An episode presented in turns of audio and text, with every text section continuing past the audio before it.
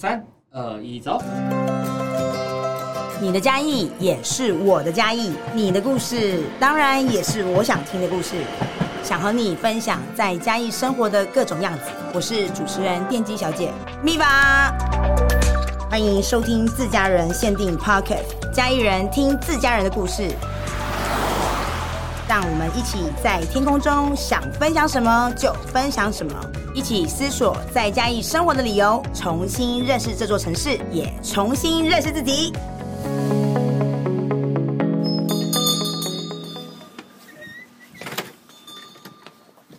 因为我那时候去找典狱长，一开始我都还没有简报我们要做什么，他就问我说：“哎、欸，小叶，我问你，什么是监狱？什么是监禁的？”嗯，我说：“哇，这个课题哇，好难回答，这很哲学耶。”对啊。然后他就跟我说：“监狱或监禁不是一种空间，是一种状态。”欢迎收听自家人限定，我是主持人电机小姐咪吧。在今天要跟大家分享的是嘉义旧监狱。大家听到嘉义旧监狱的想象是什么？是很久以前，就是你要预约时间，然后来到旧监狱这里，然后有很多很棒的导览老师带我们去探索整个旧监狱以前的旧时光。还是你在二零二一年的台湾设计展嘉义旧监狱里面，你也有一起入住了这一次的那个 hostel 呢？在一百一十二年，嘉义市文化局为大家一起带来了嘉。嘉义旧监狱及旁边的宿舍群，有了非常多默默努力建构与守护它的进驻者。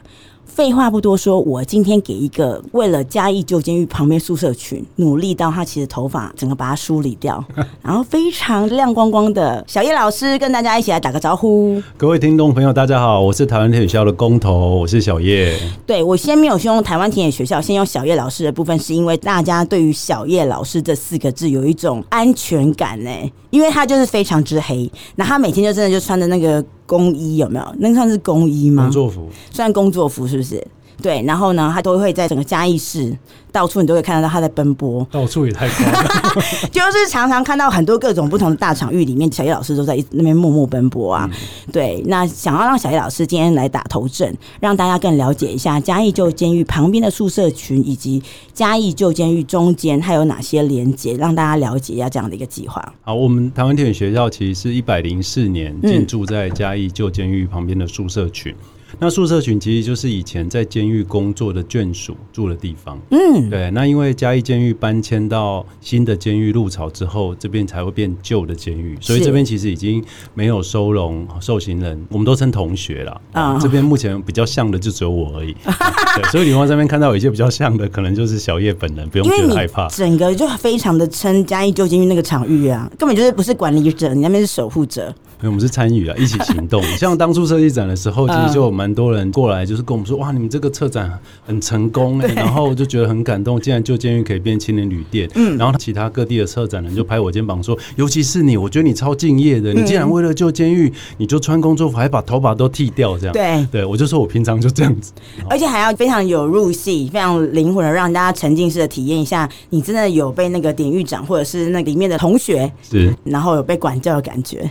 啊，所以其实大家比较广为人知，就像刚才提到，都比较是旧间青年旅店，啊，就透过这样的策展，让一般的市民跟大众可以进到旧监狱里。嗯，那文化局这边其实，在一百零四年就有以修代租的计划，它就是开放让有进驻工作室的需求的单位，可以进到旧监狱的宿舍群。这边很多的日式宿舍，可以以文化体验或木作为主体。可以申请当工作室或体验的空间。在一开始的时候，其实就有跟文化局这边，然后还有南华大学的陈正哲教授，是大家一起在思考说，在旧监狱宿舍群这边以工作室为主体，或当木做的工作室的一个培养皿，怎么样去做推动？好，所以是基于这样的一个开始，然后慢慢的这八年的时间，一步一步有越来越多人加入跟参与，然后才再推进到旧监狱。我觉得在刚刚小叶老师就是娓娓道来的过程当中，我们应该。都对于嘉义旧监狱这边跟以及旁边的宿舍群有一些小小的雏形的了解。那从这边开始，我想要让小叶老师先跟大家分享一下台湾田野学校。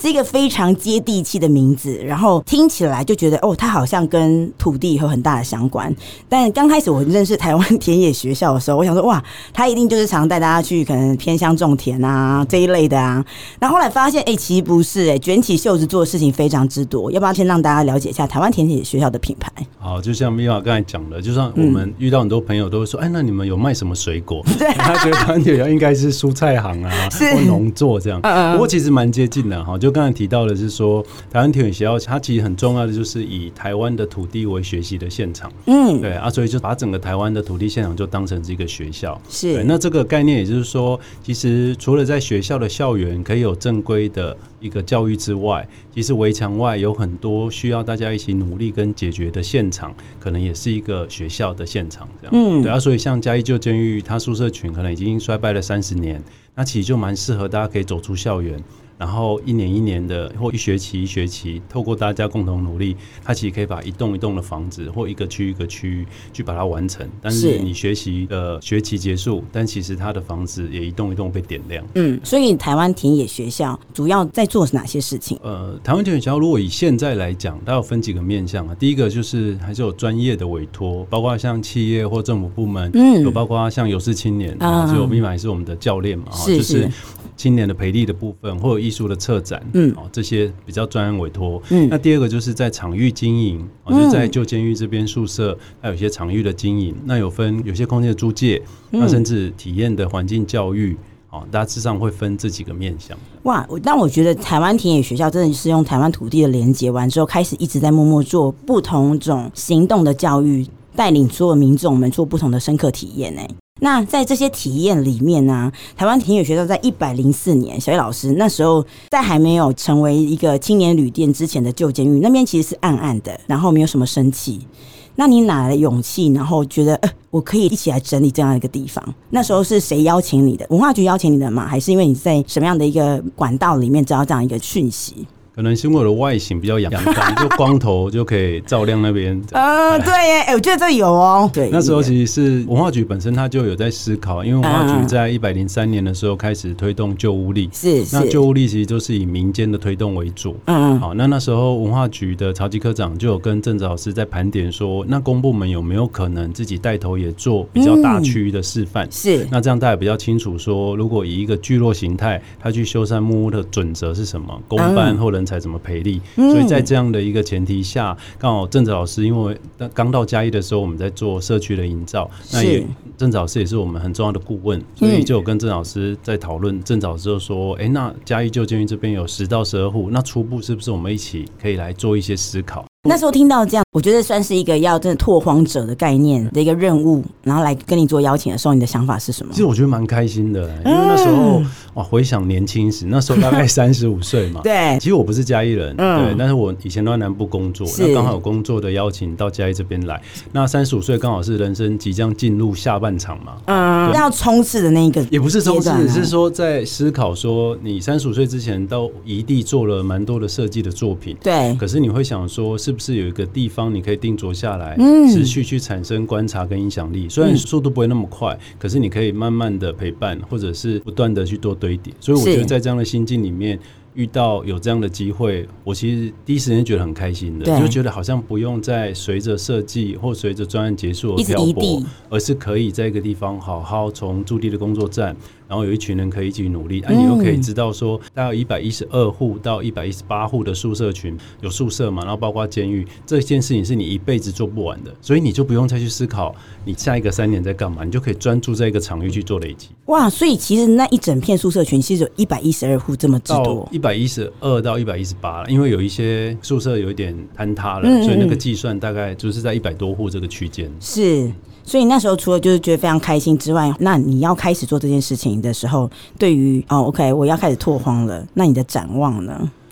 我那时候一开始其实是觉得说有一个场域可以做长期的发展，对，但是它要发展成什么样子，坦白讲还没有很明确。嗯，那只是说初步那时候有跟郑子老师大家一起讨论，是因为嘉义已经有文创园区，对，也有美术馆，对，甚至制裁所，嗯，啊，然后还有快意生活村，那它都担负不同的层次任务，所以那时候就有区隔。在宿舍群这边就以木都或者是以木的培养皿为主题，就不要再跟旧城区或几个大的园区在功能上有重叠。嗯，这个我觉得是比较大的一个方向的定义，我就是木的这个方向跟人才培育的方向去做推动。是啊，可是初期其实前三年也都还谈不上一些愿景的推动啊，主要其实都会比较像刚刚讲的拓荒，就是它有很多的违建啊、垃圾啊，然后怎么样真的有助力的工作站。其实那时候前三年比较多是怎么整理出一个可以以立足或者是大家可以聚集的空间。是，我觉得听小叶老师在分享的过程当中，我觉得很这样一派轻松。我们走在旧监狱的宿舍群的时候，其实它就是一个很舒适的状态了。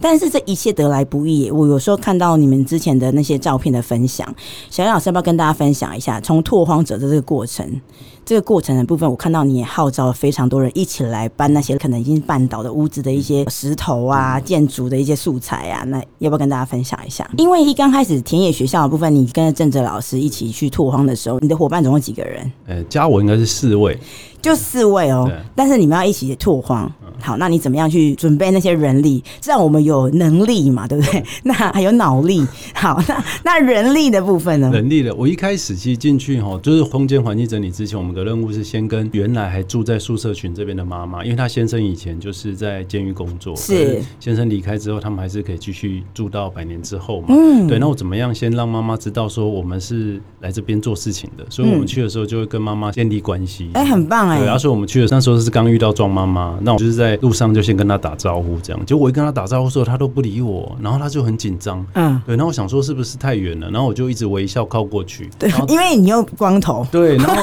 又穿工作服，啊，那时候我又穿橘色的，然后他就 过去的时候，他走到大概剩不到十公尺的时候，他就跟我说：“你买个拐啊！”对，因为他以为我可能是收容人，呃，因为你现在要来干嘛？这样，对，因为以前收容人确实都会到这一条巷弄来帮忙去做住家整理，不过可能就会带腰链，嗯，或者带脚镣，他看到我长得很像可是。什么都没有带的时候，那你是自由人，但穿着橘色衣服，对，可能他以为是外衣件这样，对，反正就是先跟妈妈建立的这些共识啊，大家就知道说哦，原来我们这跟文化局一起来做什么样的事情。那在这样基础下，我们当然自己一定要先去做嘛，对，我们就是刚开始还是有跟工班，那大家去把比较有安全性顾虑的先整理好，先拆掉，对。但是如果说有些需要大量人力，我们当然自己先做，啊，也开始在网络上去号召，啊，刚开始没什么人啊，对吧？因为我们说要来整理废墟，其实大家会觉得说啊，那为什么还要要投入力气来做这些事情。是，那从这边开始，我们先跟温小雷老师分享的是，刚刚你说的那个这位邻居庄妈妈，庄妈妈对不对？好，那那时候你你们刚开始有一些接触的时候，你听到你所观察到的那边的邻居，在这个区域生活里面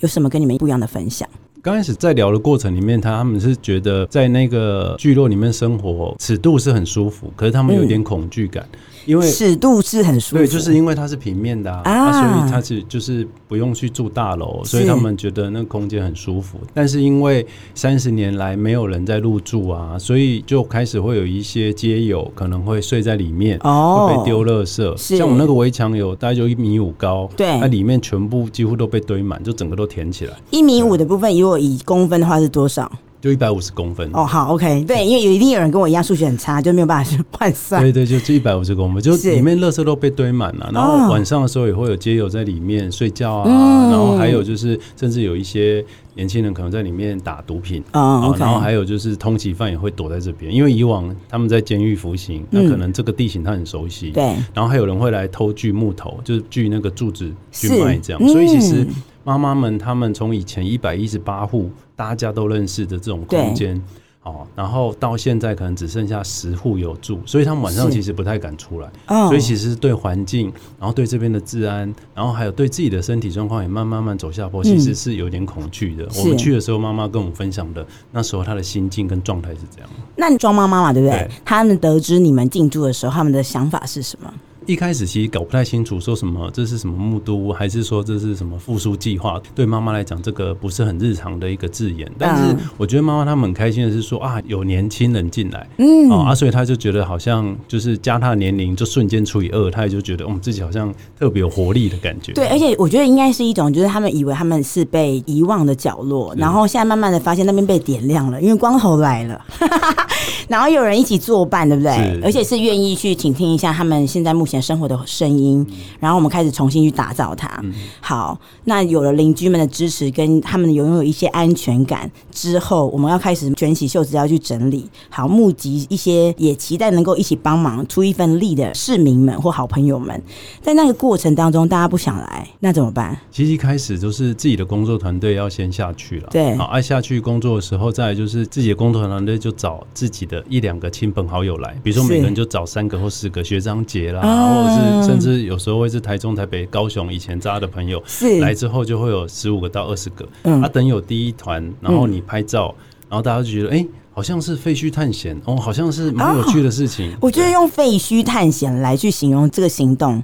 我觉得是一件非常有意义的事哎、欸，但是对啊，那就是一种包装。那其实过程是蛮辛苦，所以我们也蛮感谢说这一路以来，其实有很多的参与的，不管是田野的伙伴或各路的志工啊、学校，其实他们都投入了非常多的青春、汗水跟劳动力。哇，所以我们其实是从自己开始，然后再来到跟身边的朋友们的邀请，一起帮忙，然后慢慢的连学校都看到我们的努力，然后也一起参与其中。对，因为学校就发觉说，哎、欸，好像这个也是蛮不错的一个学习的方式。是。哦，除了本身郑哲老师就有带建筑系的学生，他透过规划的方式或建筑的设计，甚至结构的改良，就投入自己的专业，然后让这个聚落变得更好。那后来像嘉义大学的景观系，他也就直接把整个宿舍的庭院就变成他们的设计的课题。所以他们可能在学校，他们可能先来量，啊，也先发掘这边的问题，回去去做六周的设计之后，是最后的十二周，他就要跟着同学跟跟着匠师一起把他的设计完成。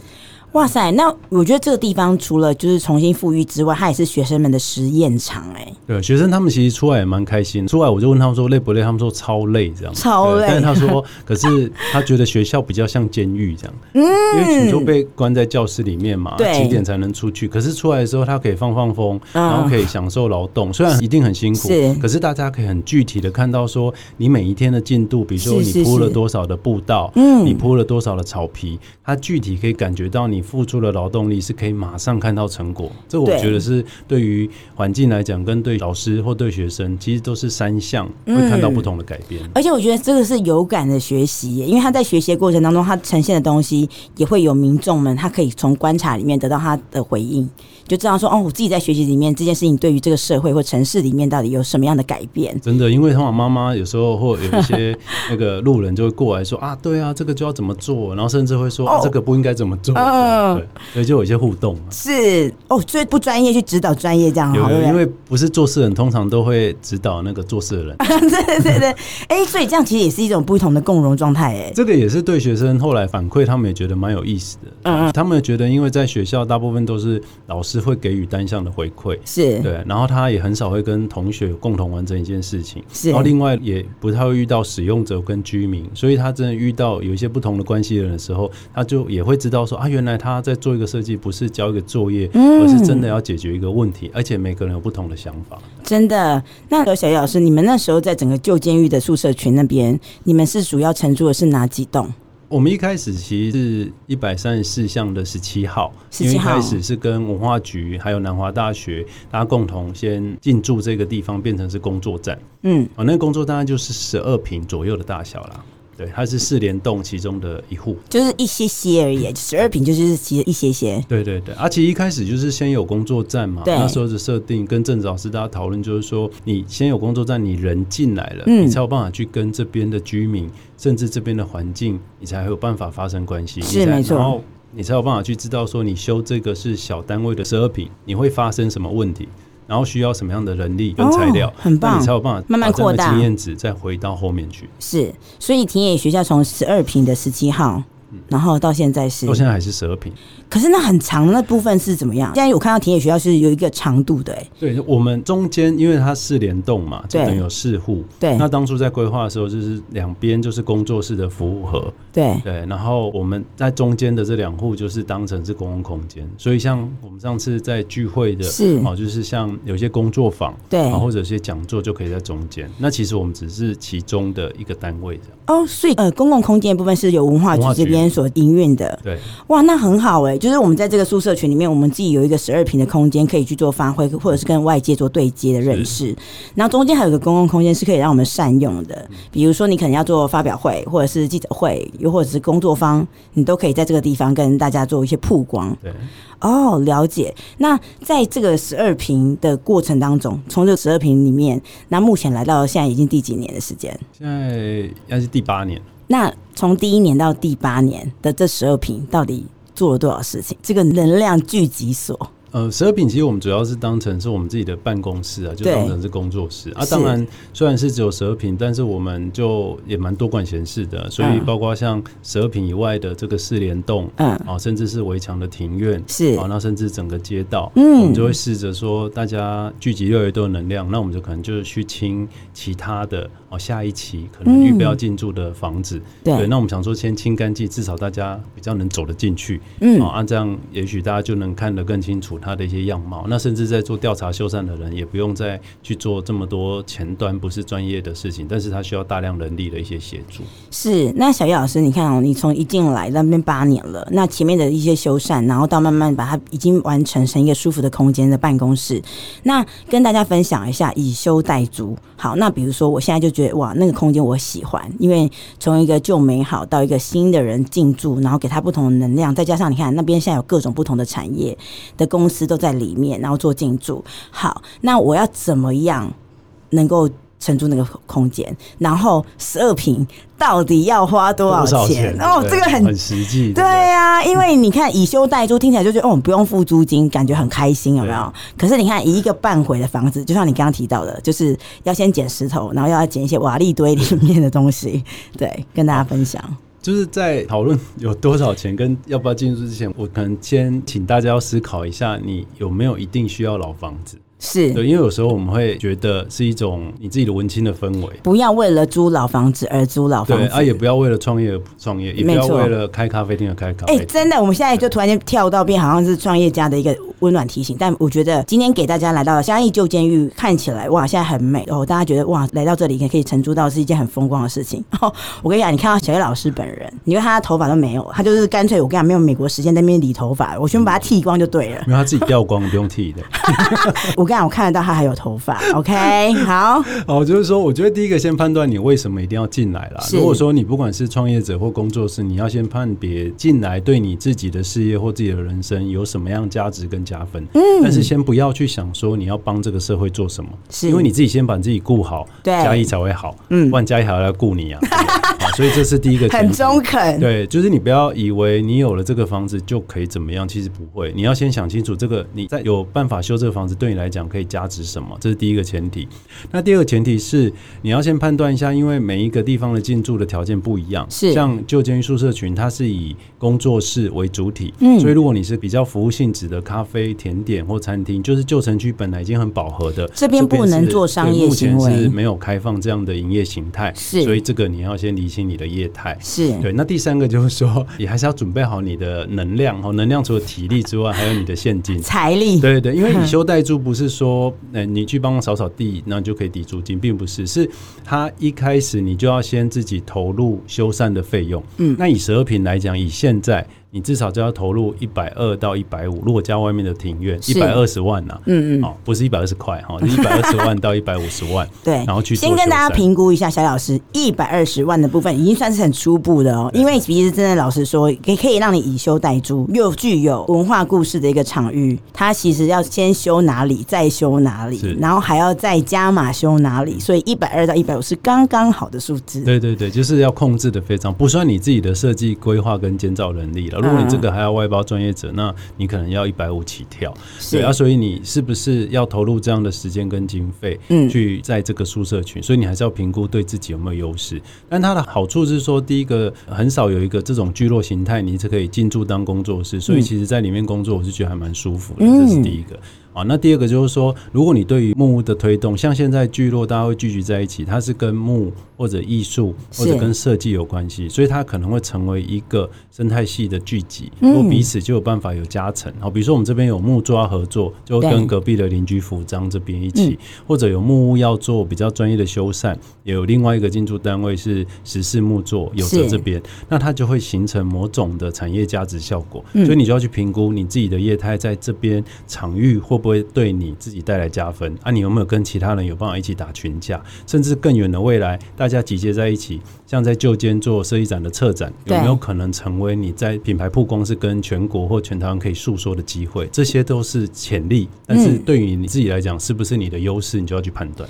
应该就是说，从你自己出发，你自己最会做什么，然后你最会做什么的时候，只要这个场域的特质，它是没有办法有商业行为。那如果是一个工作室的架构的话，那你又怎么样跟对外连接？就是左邻右舍做一些连接，是那这样才能够借力使力，让自己在这个城市里面。又可以守护到一个非常有历史意义的一个老屋建筑，那二来它也可以让你加成跟加值在于你自己的品牌力量上面。是，是，所以小叶老师那时候你们刚进去的时候，一百二十万到一百五十万是一个最基本，刚刚好整理一个十二平的空间的预算。欸，但我先补充一下，我们那时候提的时候，以文化局这边的标准，其实是你最少投入六十就可以了。是对，而不是说一定要修到一百二。如果你六十就可以修得起来，也 OK。对，但是，哎，我觉得听众朋友们，大家清醒一下，因为现在已经是八年后的事。物价上涨，工人现在很难找，而且叫不到，对对呀、啊，找不到，对，所以这件事情，我觉得我们还是先拉开更大的尺度去做好心理准备，我觉得会是一个比较能够永续经营、营运、活下去的状态。好，那如果举例有一百五十万，然后以修代租，所以那样的话，它的租期是怎么样去算？租期现在来讲都是五年呐、啊。目前因为有些房子的产权是法务部的，所以最多现在只能承诺五年，但是五年后会不会能续约或怎么样？续约都要另外再做讨论的。哦，理解。所以举例，电机小姐，我把它拉到最大，就是一百五十万，就是五年的部分去做摊提。其实你一个月就大约是两万到两万五的租金呢。啊，对，如果你来摊提甚至，所以你可以算一下，如果两万到两万五，搞不好你在市区可以租一栋。啊，或者是两楼，那你为什么要在这个地方？在这地方对你来讲，能不能有更大的价值？这是你要思考的。是，应该是说不能用价格来衡量它，而是在价值上面。如果你自己有把你的定位先设计好，那其实它对你的加成就不会只是两万五的一个价值而已。啊，我这样会不会突然让很多年轻人的冲动产生清醒？搞不好应该透过这个环节来 唤醒大家说，啊，其实没有那么难啊，其实不用那么多钱的。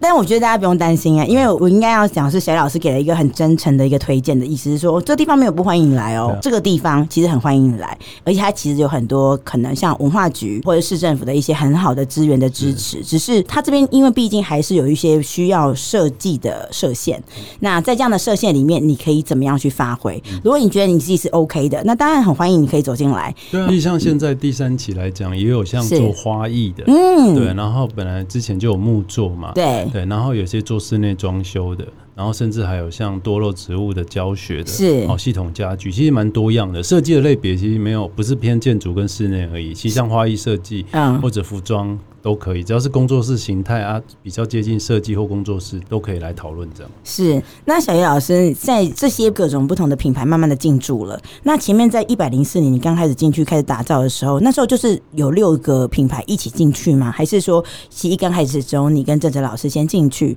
然后再慢慢的有不同的品牌进驻到去修缮不同的十二坪？最早的话，我们比较不算进驻，应该说我们比较像是驻地工作站。因为一开始是文化局这边先有小额的一些经费，对，让南华大学这边可以先去做一些规划跟工作站的修缮推动。所以初期的话，就是以文化局这边作为后盾，那我们都称郑老师叫指北针，然后因为他就告诉大家说这个未来怎么走，然后大的策略，甚至跟国际的连接。文化局就是后盾嘛，嗯，然后左右两边的话，就是会有十四木做比较是硬体的修缮，嗯，硬体。修就设计到修缮到人才的培育这样，那我们天野学校比较吃软饭这样，好，就是温暖的暖的哈，就是它是软性的，我跟你讲，软性的更厉害好吗？就是怎么样让这个区域的一些活化，然后跟策展跟未来的营运可以有一些可能性，所以一开始其实是有这四个向度去做定锚，对，所以一开始的工作站大概就有这四个组织一起先去做推动，然后后来才有像那个阿志老师，他就是做公共艺术是或者是艺术创作的。一起进来，我觉得很棒哎、欸，就是其实，在前期慢慢铺陈的过程当中，其实就已经是分工合作的状态。就是哎、欸，会做建筑的做建筑，然后会做装置的做装置，慢慢的也让艺术也走进来，然后让这个地方开始慢慢的大家可能一起彼此对话，去觉得说，哎、欸，旧监狱这个宿舍群这边还可以有哪些可能？这我觉得也是文化局跟初期郑老师在做定位的时候，我觉得很了不起的地方，就是说、嗯、一开始在做园区定位跟全台湾的定位的区隔的时候、啊，对，其实就排除了。跟嘉义其他园区的重复性，它可以互补。那第二个就是台湾很多的闲置的园区，大部分都是以阶段性的进驻，哦，就先有人进去，房子不要坏。可是他没有先去做一开始的定位，说它是木都，或者它是设计或体验，嗯，对，或者什么单位组织应该先进来做劳动。所以我觉得文化局在这部分跟郑老师是有蛮深的讨论，跟有一些比较好的一些愿景。是有，我发现就是整个就是在嘉义旧监狱的宿舍群这一个区域，给大家的感觉，我觉得跟旁边的旧监狱就很大的不同。它其实有很大的落差，落差的部分是可能在旧监狱的时候，你会觉得它是一个冷冷的、有点刚硬的。可是你来到了旁边的宿舍群那边走动的时候，以现在目前已经整理到我觉得非常漂亮的状态之下，它其实有一种优雅的，然后它是一种闲置的、很城市生活的风格，然后它也没有过于硬要，就是它是用木都的。主角，然后来做延伸很多架构跟修缮。还有你们这些品牌们也给大家，我觉得很像以前眷村，就是真的是回到以前宿舍群生活的感觉，就是大家彼此熟悉，然后走出来就跟大家打个招呼，就算是可能来这边观光的人哦，你们可能都会点个头，然后可能告诉他这部分附近有哪些活动正在举办，或者是课程正在做分享，你都可以进来参与。我觉得非常的开放哎、欸，确实是旧间宿舍群这边当初的定位就比较偏木都的生活感这一个，嗯，对，然后围墙内的话就比较。谈，比如说人权，或者是谈自由，那甚至还有一些是法务的一些事情。是，所以小燕老师在这八年了，然后你看，从你一刚开始的拓荒到现在，完全我觉得整个雏形上面跟跟真的是监狱旁边的舒适生活，然后去做不同的验证了。那这一路来这八年的转变，你的感觉是什么？怎么样的一个心情过程？当然，过程里面一定是很幸运，就是有很多人一起帮忙嘛。我们大概就是旧监狱的推动的其中一个单位。嗯，对啊。那其实过程里面刚才提到的有文化局，然后南华大学，甚至是很多的志工学校，还有企业一起投入。所以我觉得第一个是很感谢、很感动，说嘉义有这样的量能，大家愿意这样一起去做推动。嗯，对啊。第二个看到改变的是说，因为一开始当然比较多的违建哈，或者是环境比较脏乱，可是你一步一步里面。其实就有看到环境慢慢被改善，我觉得自己在这边的生活，其实都觉得还蛮开心的。而且，如果以现在这个庄妈妈？然后她现在的想法是什么？你现在都看到她。现在我们第一次办活动啊，就是办那个音乐的，然后跟市集的活动。对，我们就是跟每一个妈妈都打招呼，这样对她，先讲。然后办完之后，因为有点声音比较大嘛，然后庄妈妈就来找我们，她就敲门说：“小叶你踹，小叶你踹。”我想说啊，完了，可能是 吵到吵到人家长辈睡觉还是这个样。她就跟我说：“你们办那个啊什么什么活动？”然后我就跟她说：“拍起来拍起来，胸差哦。”这样的。他说：“你讲无啦，你下面什么个班还讲粗鄙呢？”对。他觉得很热闹啊，像过年一样，啊、他就跟我说：“哎、欸，小叶啊，不然你们要不要跟文化局哈，每个礼拜都办？”我说：“每个礼拜办也太频繁了。嗯”就是说，其实他就是蛮喜欢这种热闹啊，有人进来，是对啊，这是蛮出乎我们意料之外。哎、欸，我真的我觉得这件事情，我觉得自己啦，我自己在嘉义身边生活，我真的觉得这是嘉义市民们、长辈们，他们真的都有一个很开放的心、欸，哎，很可爱。对，然后他们其实有时候是拍谁。但是他们其实就也营救也在其中，然后，但我真的觉得也是要小心，你们在进驻的时候，你们就有很十足的贴心，先去了解他们担心什么，跟我们应该要注意哪些地方，然后跟好好跟他们相处以及照顾他们。互相啊，对啊，对啊，我还记得有没有这一次今年的那个有事青年节的记者会，然后因为要为了拍照好看，那毕竟那个地方就是庄妈妈他们这些还留下来的这些居民们生活的地方，哇，庄妈妈很可爱，也帮着小叶老师一起把晾衣服的那个竹竿，啊，那另外一位你说那个是沈妈妈？哦，那是沈妈妈，另外一位，对他们真的是很热情，说哎，对对对，啊，那拍款拍款，我已经把新家修来寄饼。然后再移回来。我觉得，如果是我们进驻的过程当中，连附近的居民都非常友善的时候，其实它就是一个很值得让大家期待，然后共荣共创。我觉得是一个基地耶。真的，因为那像隔壁的沈妈妈，她也很照顾我们。是，像他们因为常常都会拜拜，嗯、所以他每个月就会提一大袋的那个零食，嗯，喂食我们那个年轻的工作作伙伴的。所以，我们那边有个临时的奉献箱，其实都是这边的妈妈在提供给我们吃的东西。是，哎、欸，像这样子，像在这些邻居们啊，他们的日常，因为毕竟他们以前的家属是在监狱里面工作，他们可能是家庭主妇，或他们也有在外面工作。那他们的生活的习惯里面，或他们会不会跟你们分享一些关于以前先生或者是家人在里面工作，或者他们在这里社区生活的一些记忆回忆啊？有啊，这边像沈妈妈，因为她先生很酷，就是典狱长的司机。哦，而且沈妈妈已经在那边快六十年了嘛，哇，住了快六十年，所以她非常熟悉那边的一个状态。所以她先生以前是典狱长司机，是还是三轮车，就是刚开始是用人力拉的，对，然后后来才哎、欸、有画面哎，三轮车，然后后来才变成是开车，嗯，对啊，所以他就听到蛮多监狱的一些故事啊，甚至以前他就有提到，但当然这都只是。坊间传说，对对对，都市传说，都市传说，嗯、就是有越狱的故事。因为我就问他，大家都会先问说，会、啊，有没有越狱啊？因为看电影都会有，嗯、对对。然后他就说，他听到是有发生过，但是没有逃出去。嗯，对他们就会用我们以前都会那种被单，对，但那被单是羊毛的，嗯，对。然后那个毛毯，然后他们就会把它泡湿，嗯，泡湿之后，它就会甩到墙上，它就会。吸住，对，然后它就可以这样从那个监狱里面，然后再爬过来，蜘蛛人的概念。但是他爬过来之后，因为宿舍群这边还是蛮多干部，所以又被带回去。哦，对，就蛮多蛮有趣的一些故事在这边发生。是像这边的居民啊，像沈妈妈或者庄妈妈们，你这边或者是你们这些聚落的品牌，会不会有想说让他们跟大家分享这些对话吗？哦，有啊，因为像前阵子我们就慢慢有越来越多的年轻的朋友想要加入，就是在旧建这边的导览啊，甚至是一些体验。的工作，我们称为陪玩员呐，就陪大家一起玩。嗯，然后那时候就有请沈妈妈来跟大家分享，说她以前的这些故事，比如说在聚落里面，他们以前就会可能在里面打麻将啊，或者以前甚至连没有厕所的时候，他们可能都要尿在旁边的土沟上面等等，就让大家可以直接去对话，甚至还有监狱里面一些故事，是，对，都会透过这样来做分享。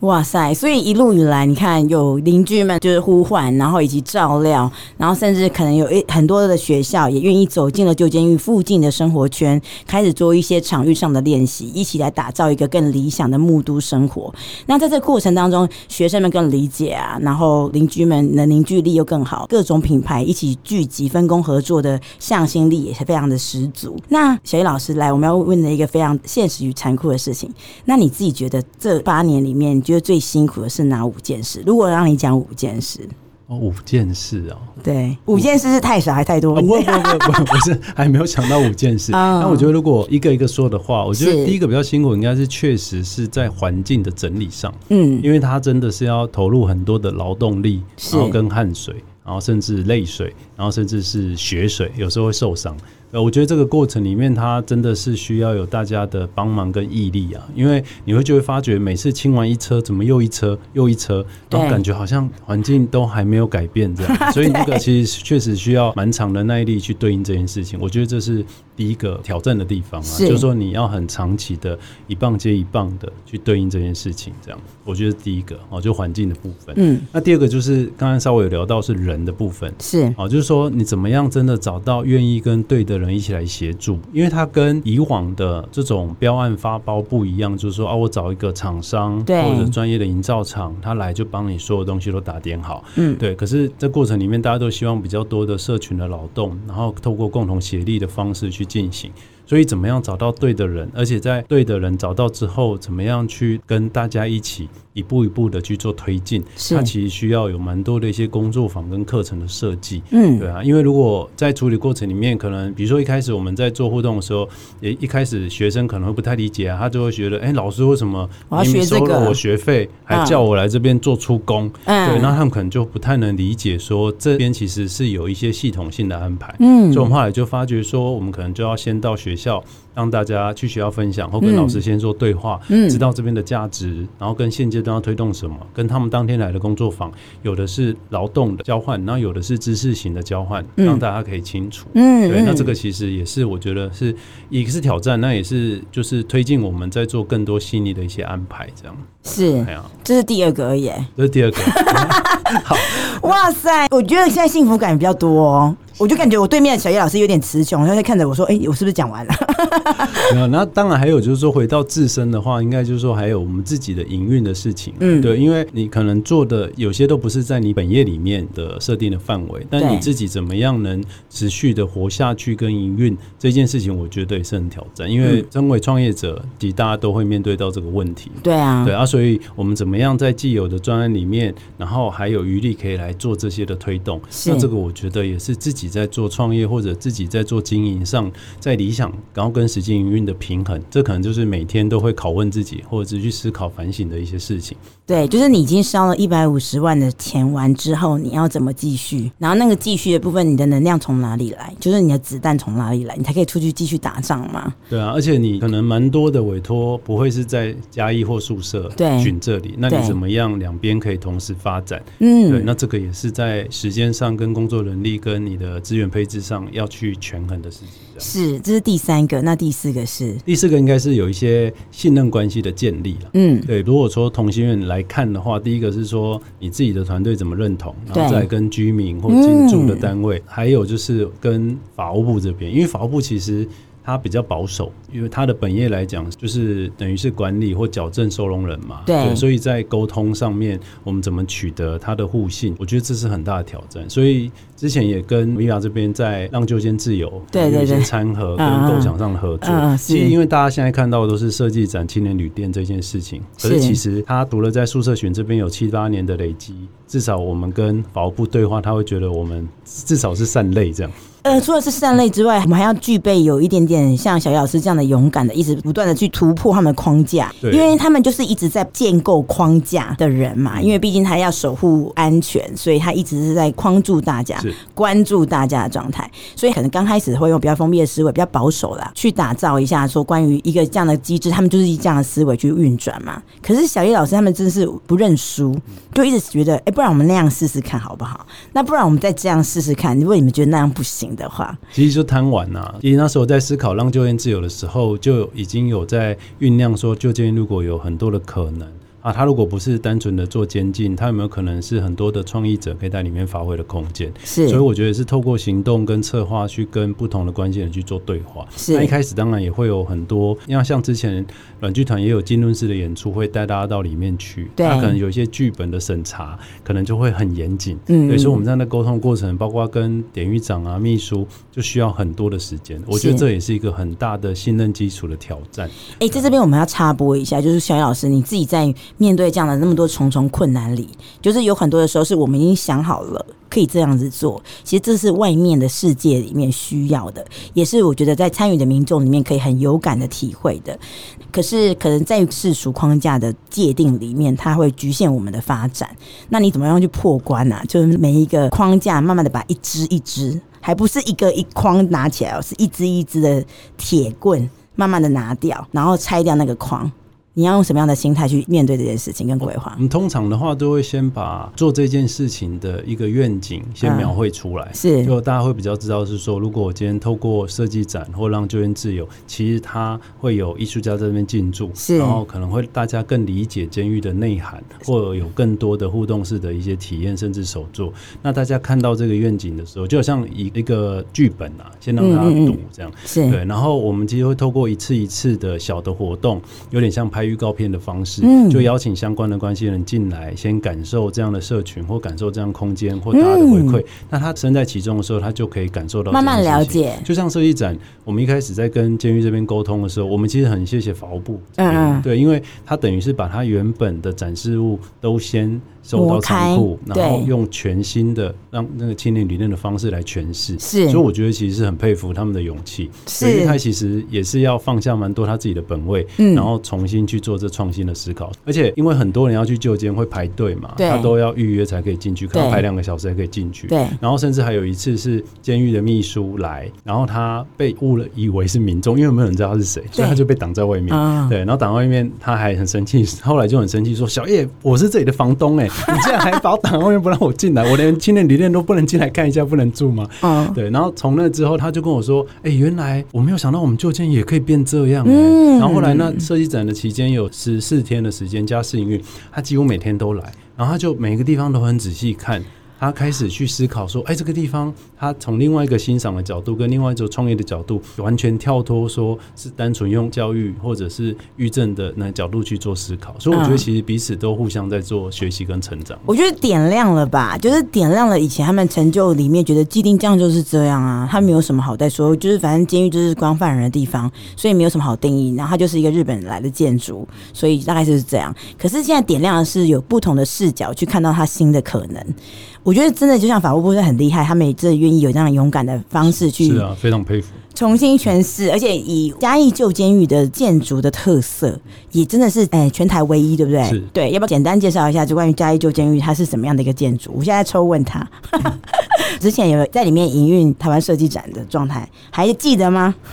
旧监狱它特别的地方，其实说因为它是等于一九二二年新建嘛，所以它等于是哦就已经一百年的一个建筑。那它也是少数木构，然后是日治时期这边新建的，就就是台湾几乎就是唯一。好，那全东亚来讲，大概就是日本的那个王走监狱跟嘉义旧监狱的形态是一样的。是对，那当然它也是国定古迹，所以如果大家有进去看的话，他看到它其实是放射状的。嗯，是以前没有监控设备，所以这样比较利于管理了。是，那甚至还有空中的巡守道、平面的巡守道，跟中央台这边的监控台，所以它有三到四种的层次，有的流动的，有的定点的，有的上下的。是，大家有空的话可以进去啊，非常鼓励大家有空可以到旧监狱这边来走一走，因为它是台湾少数你不用干什么就可以进来的监狱。因为其他监狱你都要干点什么才可以进去嘛？对，哎，所以这个可以自由进出。而且就是像刚刚，我觉得嘉义旧监狱完全就是嘉义旧监狱宿舍群的一个前导的示范。因为其实他在这个监狱里面，虽然他以前是关犯人，但是它里面的很多建筑结构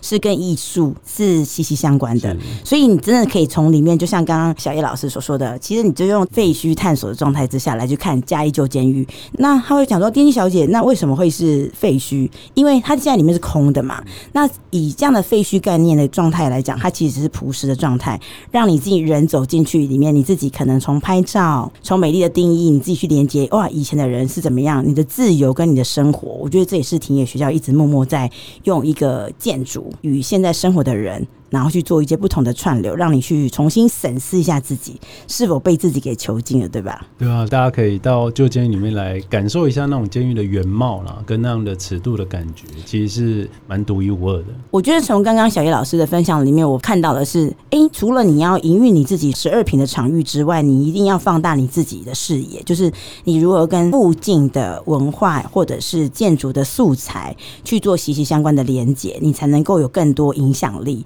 以及小老师，你看，你从刚开始你刚刚说的，你可能会做一些可能学校的委外啦，或者是一些计划的一些承办啦。但是你们也默默也为了旧监狱做了相关的一些活动，对不对？旧监狱的活动当然有蛮多，是文化局这边就一直持续在做推动，而、啊、只是说推动的资源有限，我们就会试着在连接不同的社群或企业在一起做推动。所以像宿舍群还没有修缮之前，是我是以四联动来讲，好像中间的两户的公共空间还没有修之前，嗯、我们其实就有先用简易的木平台先搭起来，搭起来之后在里面就有测试去办快闪店，嗯，然后甚至是变茶席，然后甚至是变成是有一些讲座的空间，等于是说你每一个小的阶段，你就有一些小的示范，让大家去感受这样子的未来的可能性跟生活感，所以大家就会觉得说，哎，这地方好像不会只有工作室哦，可能还可以办一些活动，所以他就会从一户然后到四户。然后开始去到整个街区。那街区的话，因为以前像在主要的外面那条通道啊，以前其实是车子会直接穿越，是，然后两侧可以开进，对，开进去，所以大家都很贪快，都很 咻一下就过去，其实蛮危险。嗯，然后围墙两侧其实都停满了车子，是对，其实看不太到老房子了。嗯，对啊，所以后来因为你一下子要跟里长啊，或跟居民说不要停车，其实蛮难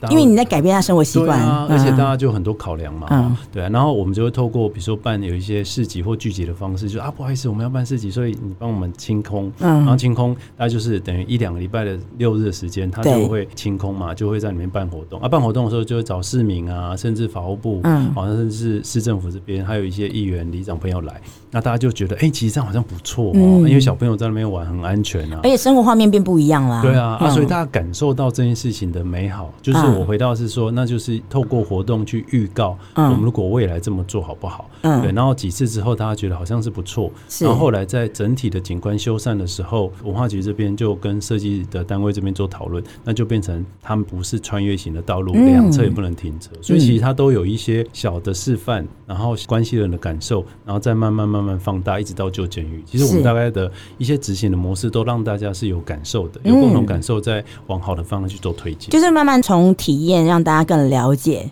更理解，其实有更好的方式去塑造这样的一个环境氛围。是，嗯，所以小叶老师，像我有发现，就是田野学校是不是也有做一些关于旧监狱的导览，很沉浸式的导览？那要不要跟大家分享一下？关于现在，我觉得如果你来到了嘉义旧监狱，你除了哦，你都可以随意的走进去，那可能会有定时的一些导览分享。那田野学校也给了一些不同的导览的内容，对不对？对，我们现在在旧监狱里面，大家分成两大区块了哈。一个就是原先旧监狱这边就有法务部的自工，那法务部的志工非常专业。如果你对于建筑或历史这边非常着迷的，那我建议现在每一个小时都有定时的导览，大家可以先去感受，是，然后也先去理解这样。嗯，好，那田野这边的话，比较是对应到有一些不同的社群，嗯，他可能是除了理解建筑跟历史之外，他想要有不同的一些感受。我现在就有规划像新牢的体验，就是说其实本来牢房或监狱它不是一个空间，因为我那时候去找典狱长，一开始我都还没有简报我们要做什么，他就问我说：“哎，小叶，我问你啊，什么是监狱？什么是监禁？”这样，嗯。我说哇，这个课题哇，好难回答，这很哲学耶。对啊。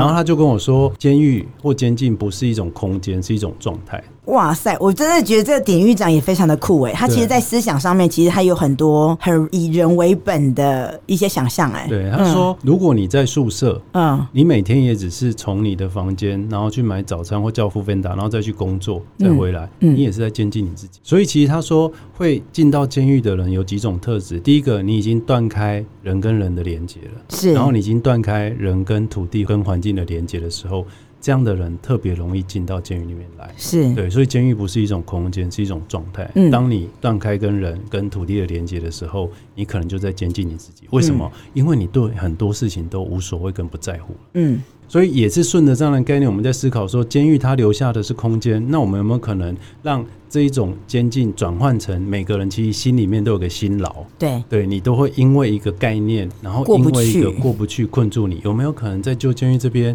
你不因为犯罪而进来，因为你所你想解开某种你的心牢而进到这个空间？所以，我们也是跟阮剧团这边啊，然后也是有跟在地的那个伙伴，大家一起去策划了这浸润的体验。所以，如果大家有想解开自己的心牢，你可以透过有手机 APP 测你自己的心理测验的性格，对，你就会到不同的房间，然后你会卸下你的辛劳，然后去感受你自己。对，所以如果有兴趣的话，大家可以搜寻田野家旧监聚落生活。其实我们现在五六日都有开放限量的一些体验的活动。是，就像刚刚小叶所说的，其实，在那个法务部的这些导览职工们，我自己在第一次来到了旧监狱，那时候我还没有去参与那二零二一年的台湾设计展之前，我就非常喜欢旧监狱的导览，因为我去了第一次之后，我就发现一件事情，就是它旧监狱是可以一去再去的地方，因为每一个导览老师他都像是一本故事书，而且他。他们每一个版本都很精彩耶，然后他们都会诠释他们自己导览老师自己出发最喜欢的方式。对，而且每个都很热情，然后也会加入自己的故事，然后跟大家做分享。对，然后后来我又参与了田野学校的导览的时候，我就发现天呐，这件事情你看，你可以玩几百次的嘉义旧监狱，因为田野学校的导览的内容给你的更多的是年轻人对于这个监狱的想象，然后以及他用沉浸式的方式，或者是像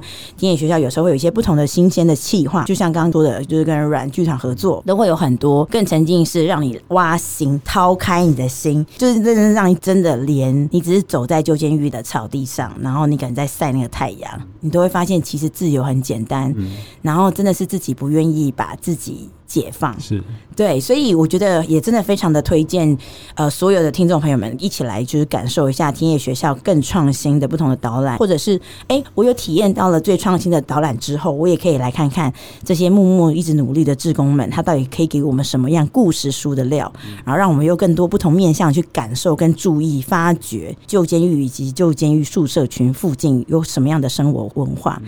刚刚啊，给小叶老师只讲了四个辛苦的地方，他就讲不下去了，因为就差不多讲完了，因为他也血淋淋告诉你这四个就差不多了，也不需要再继续追问下去。那幸福的东西，我相信刚刚在小叶老师的侃侃而谈里面，我们也听到了很多小叶老师对于这个场域里面深刻的蹲点八年，他其实一直累积更多丰富的想象，从很贴心的带着民众们一起来参与，去找到更多你自己发现他可以更好的答案，然后你也愿意一起来改变它。那小叶老师已经走向八年，可还有未来的八年，再一个八年，再一个八年，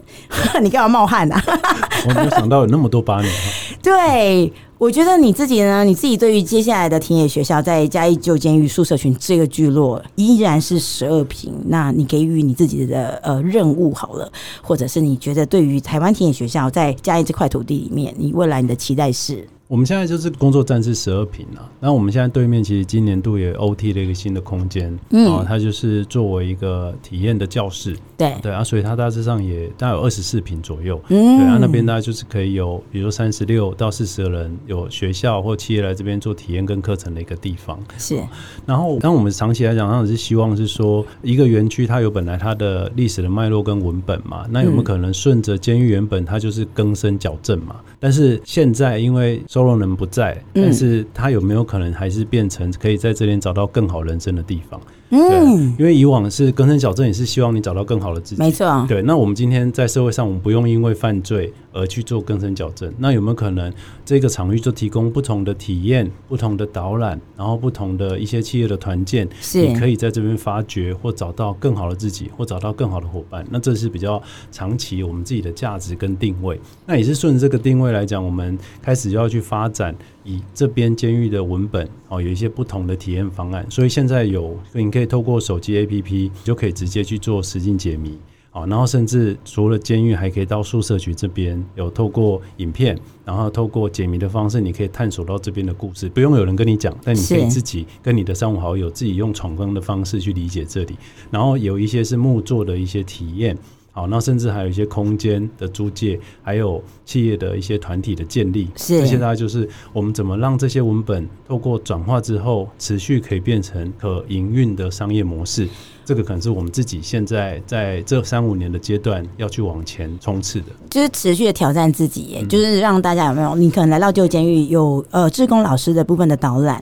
或者是田野团队的导览之外，他还让你用游戏的方式，带着亲子的关系，嗯、然后走进了旧监狱里面，然后用很轻松的方式去了解，哎，监狱到底给予我们什么样的提醒？所以我觉得这也是非常厉害的地方。最后呢，我要加码一件事情，就是我觉得从三十五岁。岁出发，来到一拓荒的一个场域里面，重新盘点自己未来的可能，然后卷起袖子开始走到现在。小叶老师，你要不要给大家一个分享？最后，最后跟大家分享一下，三十五岁，他是一个我觉得好好想清楚接下来要怎么稳扎稳打的日子嘛。然后我又知道我自己要怎么样去结合场域，那给听众们一个分享：三十五岁的你来到了嘉义旧监狱的宿舍群，是用怎么样的态度一直持续前进，也迈向未来呢？如果说三十五岁是一个节点的话啦，我觉得三十五岁之前，我比较像是一棵带着盆栽的苗，对，因为你到处移动，然后想说想要摆这边好不好，摆这边好不好，都希望可以跟这个环境去做相融。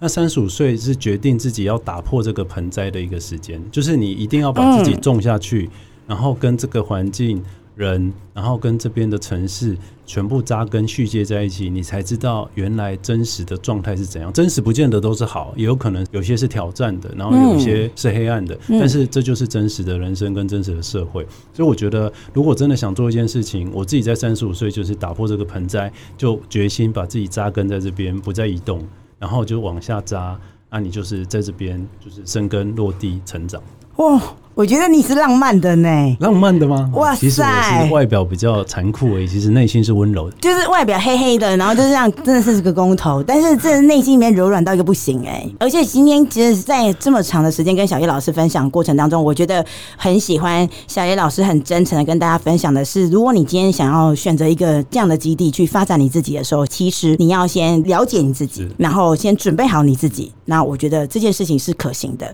而不是说哦，你因为现在可在流行木冲动，对，真的一个冲动。哦，现在老屋哎，然后感觉好像那边很多的木屋很漂亮，所以我也想要来一间。如果你觉得贷款容易，你还是可以去试试看呐、啊。